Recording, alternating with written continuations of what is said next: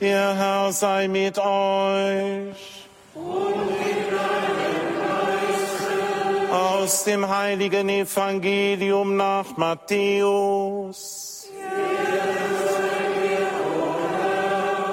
In jener Zeit nahm Jesus Petrus, Jakobus und dessen Bruder Johannes beiseite und führte sie auf einen hohen Berg. Und er wurde vor ihnen verwandelt. Sein Gesicht leuchtete wie die Sonne und seine Kleider wurden weiß wie das Licht. Und siehe, es erschienen ihnen Mose und Elia und redeten mit Jesus. Und Petrus antwortete und sagte zu Jesus, Herr, es ist gut, dass wir hier sind. Wenn du willst, werde ich hier drei Hütten bauen. Eine für dich, eine für Mose und eine für Elia. Noch während er redete, siehe eine leuchtende Wolke überschattete sie. Und siehe eine Stimme erscholl aus der Wolke. Dieser ist mein geliebter Sohn, an dem ich Wohlgefallen gefunden habe. Auf ihn sollt ihr hören. Als die Jünger das hörten, warfen sie sich mit dem Gesicht zu Boden und fürchteten sie sehr. Da trat Jesus zu ihnen, fasste sie an und sagte, steht auf und fürchtet euch nicht. Und als sie aufblickten, sahen sie niemanden außer Jesus allein. Während sie den Berg hinabstiegen, gebot ihnen Jesus, erzählt niemandem von dem, was ihr gesehen habt, bis der Menschensohn von den Toten auferweckt ist. Evangelium unseres Herrn Jesus Christus. Liebe Schwestern und Brüder, wenn wir dieses Evangelium heute hören von der Verklärung des Herrn, heute am zweiten Fastensonntag, all dieser Glanz, diese Herrlichkeit, das, was sich da vor den Jüngern eben auftut, dann möchte man fast sagen, ist das nicht viel zu schön für die Fastenzeit?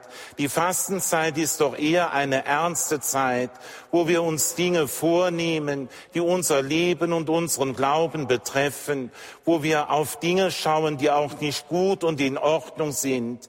Das, was wir eben auch in unserem Leben ändern sollten, ja vielleicht sogar müssen, dass wir Gewissenserforschung halten, über unsere Fehler und Sünden nachdenken. All das sorgt doch eigentlich für eine sehr ernste Stimmung. Und dann hören wir von dieser Freude heute im Evangelium.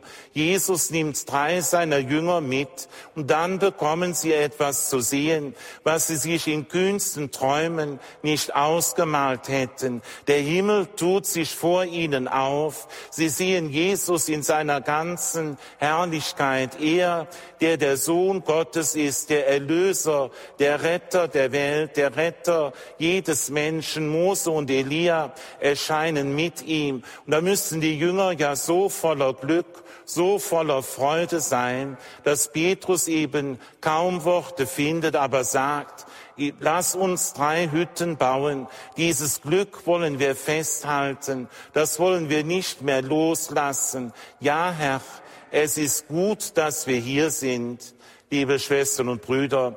Und wenn wir das nun im Hier und Heute hören, eben in unserer Fastenzeit, in unserer Vorbereitung auf das Osterfest, dann will gerade diese Erzählung von der Verklärung Jesu auf dem Berg Tabor uns vor Augen führen, dass wir eben unterwegs sind, unterwegs sind mit unserem Herrn Jesus Christus und dass es dann eben immer ein gutes Ziel hat, ein Ziel, das uns so froh machen wird im Inneren, dass wir es jetzt kaum beschreiben können, den Herrn so zu sehen in diesem Glanz. Das ist eben letztlich der Weg des gläubigen Menschen. Und deshalb müssen wir immer wieder, dürfen wir immer wieder die Nähe unseres guten Gottes suchen, so wie heute Morgen, wenn wir diese heilige Messe miteinander feiern, wenn der Herr selbst in unsere Mitte tritt und dass wir dann auch immer wieder sagen dürfen, ja, es ist gut, dass wir hier sind. Es ist gut, dass wir Gott begegnen dürfen, schon jetzt in unserem Leben, dass er uns Stärkung gibt, dass er uns hilft, dass er uns Mut macht, dass er uns den Weg weist und dass dieser Glaube eben etwas so Schönes und Wunderbares ist, das dürfen wir uns in der Fastenzeit wieder ganz bewusst machen. Es gibt ja andere Stimmen in unserer Gesellschaft, dass man die Kirche immer mehr zurückdrängen möchte, dass es, man uns eben auch sagen will, es ist nicht gut, wenn man noch da ist. Viele, die sich abwenden, die Kirche und Glauben den Rücken kehren, gar aus der Kirche austreten, meinen, sie hätten dann eben auch etwas Sinnvolles, etwas Modernes getan, was man auch nach außen tragen kann. Aber zum Glauben zu stehen, daran festzuhalten, das ist dann oft schon schwieriger geworden. Und das ist eben auch eine Herausforderung für uns alle. Und deshalb müssen wir diese Orte immer bekannt machen, wo es wirklich gut ist, wo wir das gespürt haben, dass Gott uns nahe ist und dass das eben unser ganzes Leben bereichert. Und das gibt es in vielen Bereichen des Lebens. Ich denke zum Beispiel am Anfang der Fastenzeit, am Aschermittwoch, dann ist das Aschenkreuz noch immer sehr gefragt in unseren Gemeinden. Viele haben darum gebeten, Erwachsene, aber auch Kinder. Und ich war auch in zwei Kindergärten, um das Aschenkreuz zu erteilen. Dann kann man ja den drei vier-, fünfjährigen schlecht sagen, bedenke, dass du Staub bist und zum Staub zurückkehren wirst. Auch nicht so sehr kehre um und glaube an das Evangelium, wie es ein Auftrag eben für uns Erwachsene ist. Und dann erkläre ich den Kindern, wenn ihr jetzt ein Aschenkreuz, ein Kreuzzeichen auf eurer Stirn tragt, man kann das auch nach außen hin sehen, dann heißt das eben letztlich, Jesus hat dich lieb. Und immer wenn man das Kreuz sieht, wenn man sich dann am Aschermittwoch im Spiegel betrachtet, aber auch sonst, wenn man ein Kreuz sieht, in der Kirche zu Hause, am Wegesrand, vielleicht ein Kettchen um den Hals, dann ist es immer diese Erinnerung, Jesus hat dich lieb. Und dann sage ich den Kindern, das dürft ihr nicht vergessen. Da will uns das Kreuz eben auch immer dran erinnern. Und den Kindern dann so das Aschenkreuz spendete, da kam so ein vierjähriges Mädchen, das fragte dann auf einmal, stimmt das auch? Da sagte ich, ja sicher stimmt das. Dann sagte das Kind als Antwort, dann hab ich den auch lieb.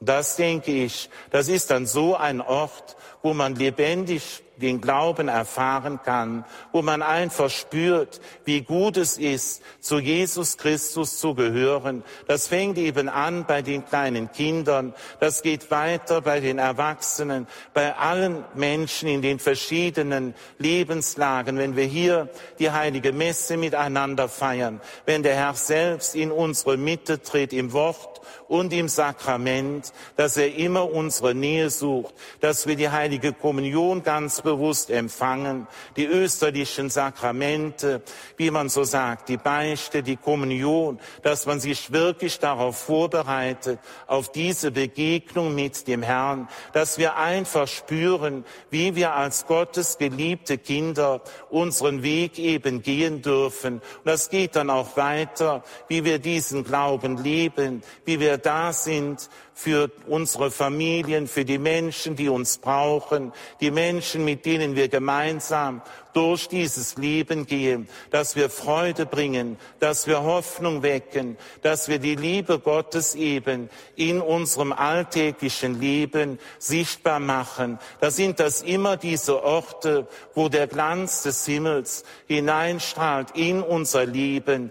Darauf können und dürfen wir nicht verzichten. Gott, der es eben so gut mit uns meint, der immer für uns da ist, der will, dass unser Leben eben gelingt und dass es ihm nicht an diesem Glanz, an dieser Gegenwart Gottes fehlen wird. Liebe Schwestern und Brüder, Dazu lädt uns auch die Fastenzeit ein, dass wir uns das wieder bewusst machen dürfen. Und dann brauchen wir keine Angst zu haben, dass das zu froh ist, zu schön ist für die Fastenzeit. Das ist genau das, was wir in dieser Zeit hören dürfen, was uns wirklich auch zu Herzen gehen soll. Herr, es ist gut, dass wir hier sind und dir zu begegnen, mit dir durch das Leben zu gehen. Das ist und bleibt eben das Schönste, was es gibt. Amen.